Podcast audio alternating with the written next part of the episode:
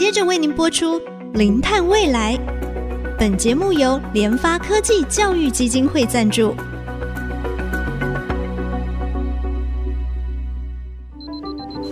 前瞻能源新方向，以科学与科技迈向近零碳排，智慧永续，与您一同开创零碳未来。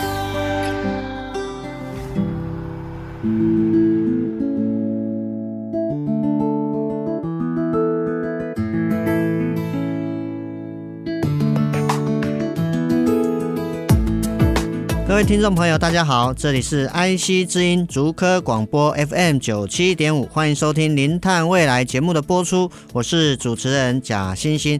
在 COP 二十八会议哈，有一些重要的决议，包含哈这个能源系统的转型要脱离化石的燃料，同时呢，也要进行全球的盘点哦，在二零二五各国要再提出新的减碳目标，同时呢，针对二零二三年以前要加速甲烷的减。量，并且启动损失跟损害基金啊，在这当中来讲的话，二零三零年再生能源要增加两倍，它的能源效率需要成长一倍哈。同时，在阿联酋的这个领衔主导之下，有一百五十个国家签署同意了永续农业粮食系统韧性以及气候行动宣言。那当然还有气候跟健康的宣言。在这重要的决议当中哈，其实。在 COP 会议期间，核能的议题啊，曾经再次掀起讨论啊的这个热潮，但是最终哈、并没有列入会议的决议当中。这意味着什么呢？我们特别邀请清华大学核子工程与科学研究所特聘教授啊黎明老师来到我们现场，跟我们听众朋友来聊一聊啊。老师您好，啊，主持人好，各位听众朋友大家好。COP 二十八的这个会议当中啊，就是针对核能的议题，特别是在核融合哈。那么有提到说，他们希望能够共同倡议，在二零五零年之前，要再增加两倍的核能装置容量。不晓得啊，各国他提出这样的倡议，为什么会有这样的一个啊议题出现？那未来可能会。造成哪些影响？是不是也先请啊李老师跟我们的听众朋友那简单的来说明一下？呃，我想核能一个最大的好处就是它不会排放二氧化碳，而且核能基本上可以做机载电力，你是可以需要它的时候它就会有，不像再生能源哈，它会要看外界环境改变而决定它供电的一个能力。所以核能最大对现在而言，对地球而言，它最大的好处就是它不排放二氧化碳。好，那核能呢？简单来讲，就是我们有核分裂跟核融合，哈。讲的单纯一点，核分裂就是原子弹，核融合就是氢弹哈，它的理论是这样子哈。当然，这个核能绝对跟核武器是不一样的哈，是不一样的。那我们现在在 COP twenty eight 里面，它讲的要增加三倍，它到底讲的是核融合还是核分裂？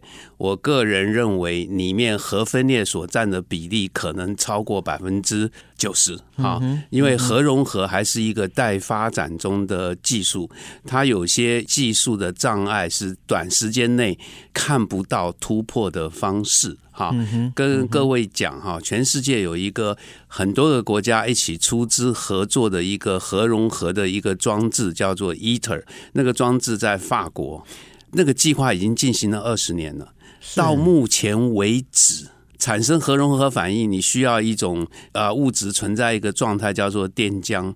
到目前为止，那个电浆还没有产生过。好，根据网页上的资料，它在二零二五年才会产生电浆，二零三零年才会开始做一些测试，所以这还是蛮久远的一些事情。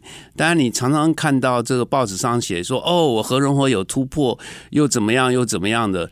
对我们这些专业的人士来看，里面有太多的疑点需要做澄清的哈，所以回过头来，那边所讲的核能，应该就是我们现在在所使用的核分裂反应器。但是核分裂反应器本身有非常多不同的类型，有非常多不同的组合，未来要增加两倍到三倍，我们应该还是核分裂反应器。那如果你叫我做预测，最多的形式很可能还是我们现在使用的最多的就是所谓的清水式反应器。好，应该还是这个，应该还是主流哈。那刚刚主持人问到说，这样的倡议会造成什么样的冲击？哈，如果我们人类真的认为目前对地球最大的威胁就是气候变迁的话，那我们要采取动作。要干嘛呢？要降低二氧化碳的排放，要降低甲烷的排放。各位知道，我们现在发电还有百分之六十几，全世界的平均值百分之六十几呢，是来自于化石燃料。好，那化石燃料就是排放二氧化碳的源头。所以，当你要减低二氧化碳的排放，你第一件事情要做的就是你要把使用的能源尽量的把它电力化。为什么？因为只有用电的时候，你才可以使用再生能源，啊，才能使用再生能源。那再生能源发电，发电的时候不排放二氧化碳，所以核能也是发电的时候不排放二氧化碳。所以由这个角度来看，你要降低二氧化碳的排放，如果真的是那么紧急的话，你应该是无所不用其极的发展各种各样的低碳能源。好，我想这是应该是基于这样的一个想法，所以 COP twenty eight 里面有二十几个国家站出来说，应该要发展核能。那主持人讲说，那请问会带来什么样的冲击？我觉得当有越多的国家提出这样呼吁的时候，会有越多的国家考虑在他的国家内要装置核能发电啊，它可能会触动或者讲说，让核能发电能够更进一步的普及化，进一步的发展。是是啊，我想就是说，确实我们现在在 COP 二十八的会议当中，其实也看到我们过去五年减碳的成绩真的是退步啊，温室气体啊没有减少，反而增加。当然，温室气的排放它会残留在大气一段时间了。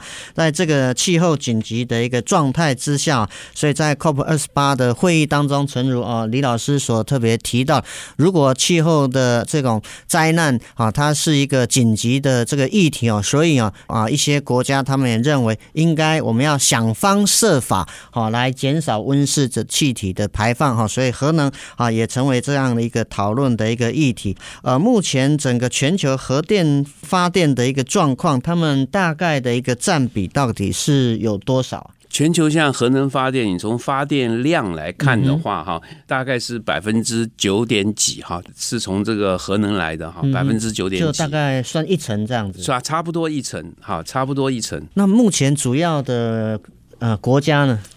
核能发电的这个国家，目前你讲发电量的话，还是美国最大。如果你讲这个所占比的话，是法国最高。啊，当然后面有些国家，像瑞典，瑞典有百分之三十几，瑞士也有百分之三十几，哈，百分之三十几。当然韩国也是接近百分之三十，哈。那日本呢，也在恢复使用核能当中，然后甚至你讲乌克兰，哈，这些国家，哈，也都有一定的核能发电的比例，苏俄。啊，也都有一定核能发电的比例。那中国呢，是基本上非常积极的在发展核能。中国的这个机组的数目，可能现在已经是世界第三位了哈。第一名是美国，第二名是法国，第三名可能就是中国，就是中国了。是是。所以我想就是说哈，在啊 COP 的二十八的议题上面哈，科学家呀也意识到哈，整个地球发烧的一个紧急状态啊，因此要无所不用其极的啊，来减少温室气体的排放。那当然，目前全球整个核电厂的一个发电的一个比率啊，大概是占了一成。那当然，李老师也特别提到啊，核电它的这个优点啊，就是它在发电的过程没有碳排，然后呢，它可以稳定做机载的一个供应。那当然，谈到核电的这个发电啊，当然我们啊心里面啊对它啊，比如说它的废料的一个处理，还有它的一些啊，随着科学进展呢，核电的技术是不是有一些特别的突破跟进展？我们下一段时间呢，继续来跟啊黎明老师来聊一聊。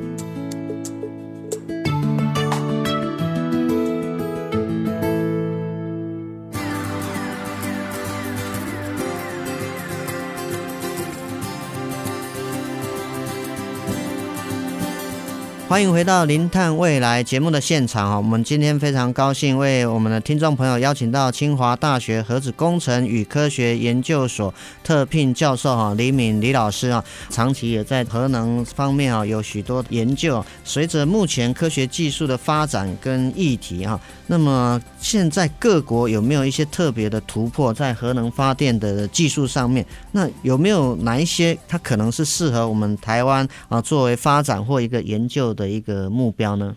刚刚这个问题，你说呃，我们刚刚我核融合已经解释过了哈。那我不认为在短期内，所谓短期，我讲的是十年、二十年之内，我们可以看到有大量的核融合反应器的。这个新建，我不认为是可以到。嗯、那我们现在讲，如果我们未来要使用的核能，在二三二十年之内还是核分裂的话，嗯、那请问核分裂反应器有没有什么大的进展？嗯哼，那你可以看到说啊，这个中国它有一个新的叫新形式的核分裂反应器，譬如讲高温气冷堆，它已经商转了。啊，在中国的甘肃，它有一个所谓的呃熔岩的反应堆，已经开始要装机了啊！你看到苏二有一个什么什么样的反应器，它要做到什么样的地步了？你会看到有这样的讯息，但是。我想工程上哈，你要做任何的设施，你第一件事情要做的就是概念设计 （conceptual design）。你把这些东西摆在组合，你先分析一下，从工程的角度来看，它是不是可行，这是概念设计。概念设计完之后，第二个你要做什么？你要做一个示范的设施 （prototype）。好，当你把示范设施商转之后，你才能谈到说，我大量的生产的时候是不是可行？所以有这样一个一个这样的步骤，阶段性的往前走。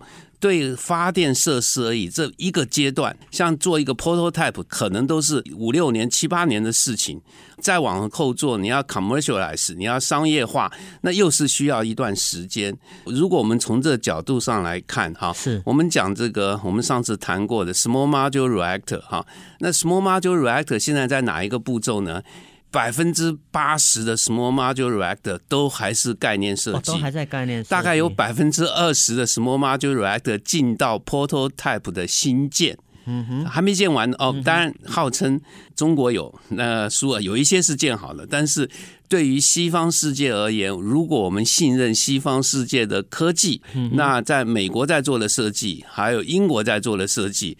英国可能都还在 conceptual design，美国在做的设计，现在只不过进到所谓的示范电站，是好，所以那边还有一段时间。嗯，那你说你们这边学核能的在搞什么啊？为什么每一个东西搞出来都搞那么久？哈，对不起哈，因为我们都太保守，太重视安全。我们要确定在 conceptual design 方面，我们都要先去确定它是。安全的，我们才会往后走。是好，所以就在这“安全”这两个字上呢，造成了很多时间上的耽误。那回过头来，在我眼里看起来，未来所要增加的核分裂的发电从哪来？嗯哼，还是我们现在所用的传统的，主要是清水式反应器。啊，全世界有四百多座在运转，已经累积了五六十年运转的经验了。所以那个应该是将来发展，我认为那还是主流。是啊，我认为你要快的话，嗯哼，如果你真的希望在这个能够增加两倍到三倍，你用的还是那一种，那种反应器并不是被淘汰了哈。全世界现在还在建这种反应器哈，现在有五十八座这样的反应器在。建造当中，哦、在建造过五十八座在建造，哈、嗯，有四百一十三座在运转，有五十八座在建造。你说这五十八座电厂都是谁的设计？法国的、中国的、韩国的、苏二的，那最多的是苏二的。所以我来看这个未来，我们所谓所谓核分裂反应器继续往下走的话，还是我们现在用的。所谓的清水式反应器，大家谈到核能的时候，最关心的议题就是核废料怎么办？是核废料，我们分成高阶跟低阶。那它里面有比较含量比较多的、浓度比较高的放射性物质，所以从过去到现在，嗯哼，高阶核废料或者所谓的用过的核燃料处置方面，没有变过的一个方法。就是。我把它经过妥善的包装之后，用深层地质处置，我把它埋在地底下。埋在地底下的目的是什么？是与生物圈隔离，隔离，不让它有机会再回到生物圈，不会经过地下水的吸带或者什么东西回到生物圈。所以从过去到现在，就是用这样的方法。你会看到有很多种不同的说法啊，我是不是可以经过再处理？把用过的核燃料之中的可用的部分拿回来，那占了百分之九十以上。好，那你怎么样把它拿回来的技术是有所改变，但是基本上方向是没有变。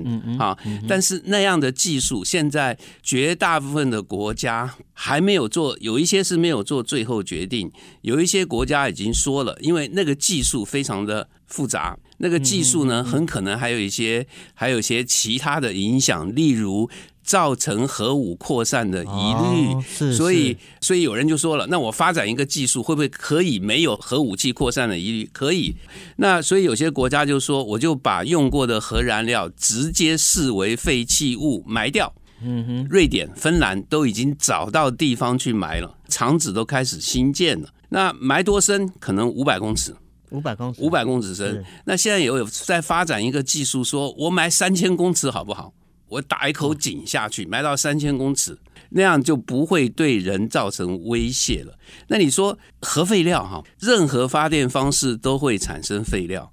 核能发电从单位发电量上来看，它可能产生的废料比其他的发电方法低几万倍。我们全台湾用的核能发电产生的用过核燃料，一个足球场大小的地方就摆下去了。嗯嗯，那台湾有适合的地方吗？啊，你说要地质稳定啊，地质状况要适合，那那岩层必须是什么样的结构？台湾有没有？台湾现在有没有？有，台湾做过所谓的地质的一个 study，了解台湾地质的状态。你可以去了解说，台湾有没有这样的岩层，有没有这样的地方？答案是有，而且还不止一个。那下一个问题是说，那我要啊，我是做理论分析，我认为它有五百公尺以下，你是不是要探勘一下，确定一下？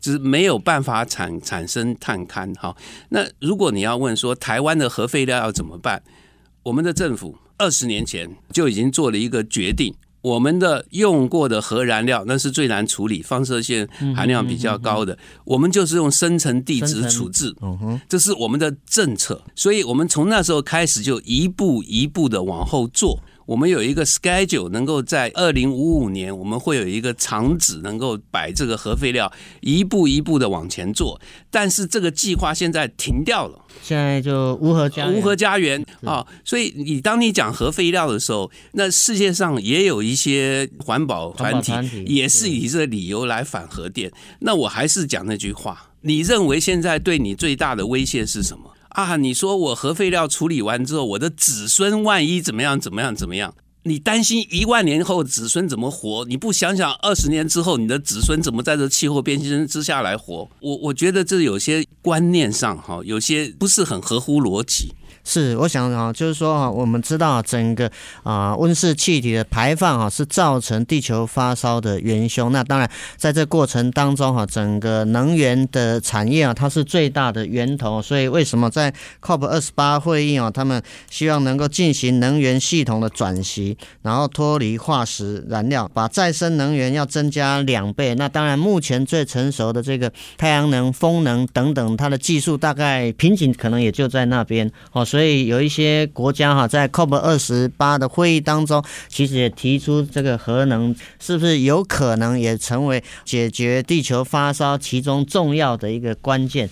当然，在这个科学上面来讲的话，啊、呃，一些核能技术啊，还有像啊、美国、法国、中国哈、哦，他们在这方面的技术其实也相当的成熟。还有刚才老师有特别提到，目前对废料的处理啊，也利用这个深层的一个把它密封包装哈的一个方式哈，把它做这个深层地质的储存跟掩埋，透过啊一些科学的论证哈，来解决整个一个。地球发烧的议题啊，如果地球发烧真的是燃眉之急，关于核电它的优点啊，就是它是稳定的啊，那它是没有碳排的。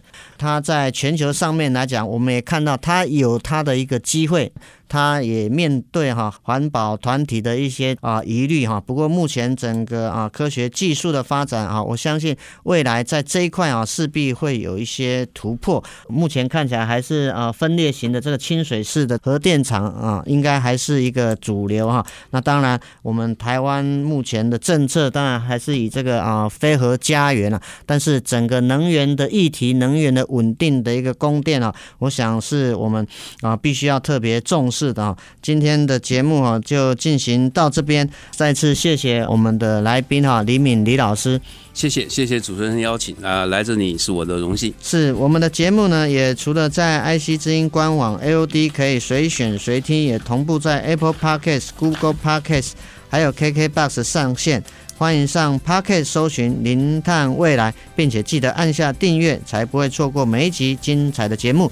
节目进行到这里，感谢大家的收听，我是贾欣欣，下周同一时间我们再会。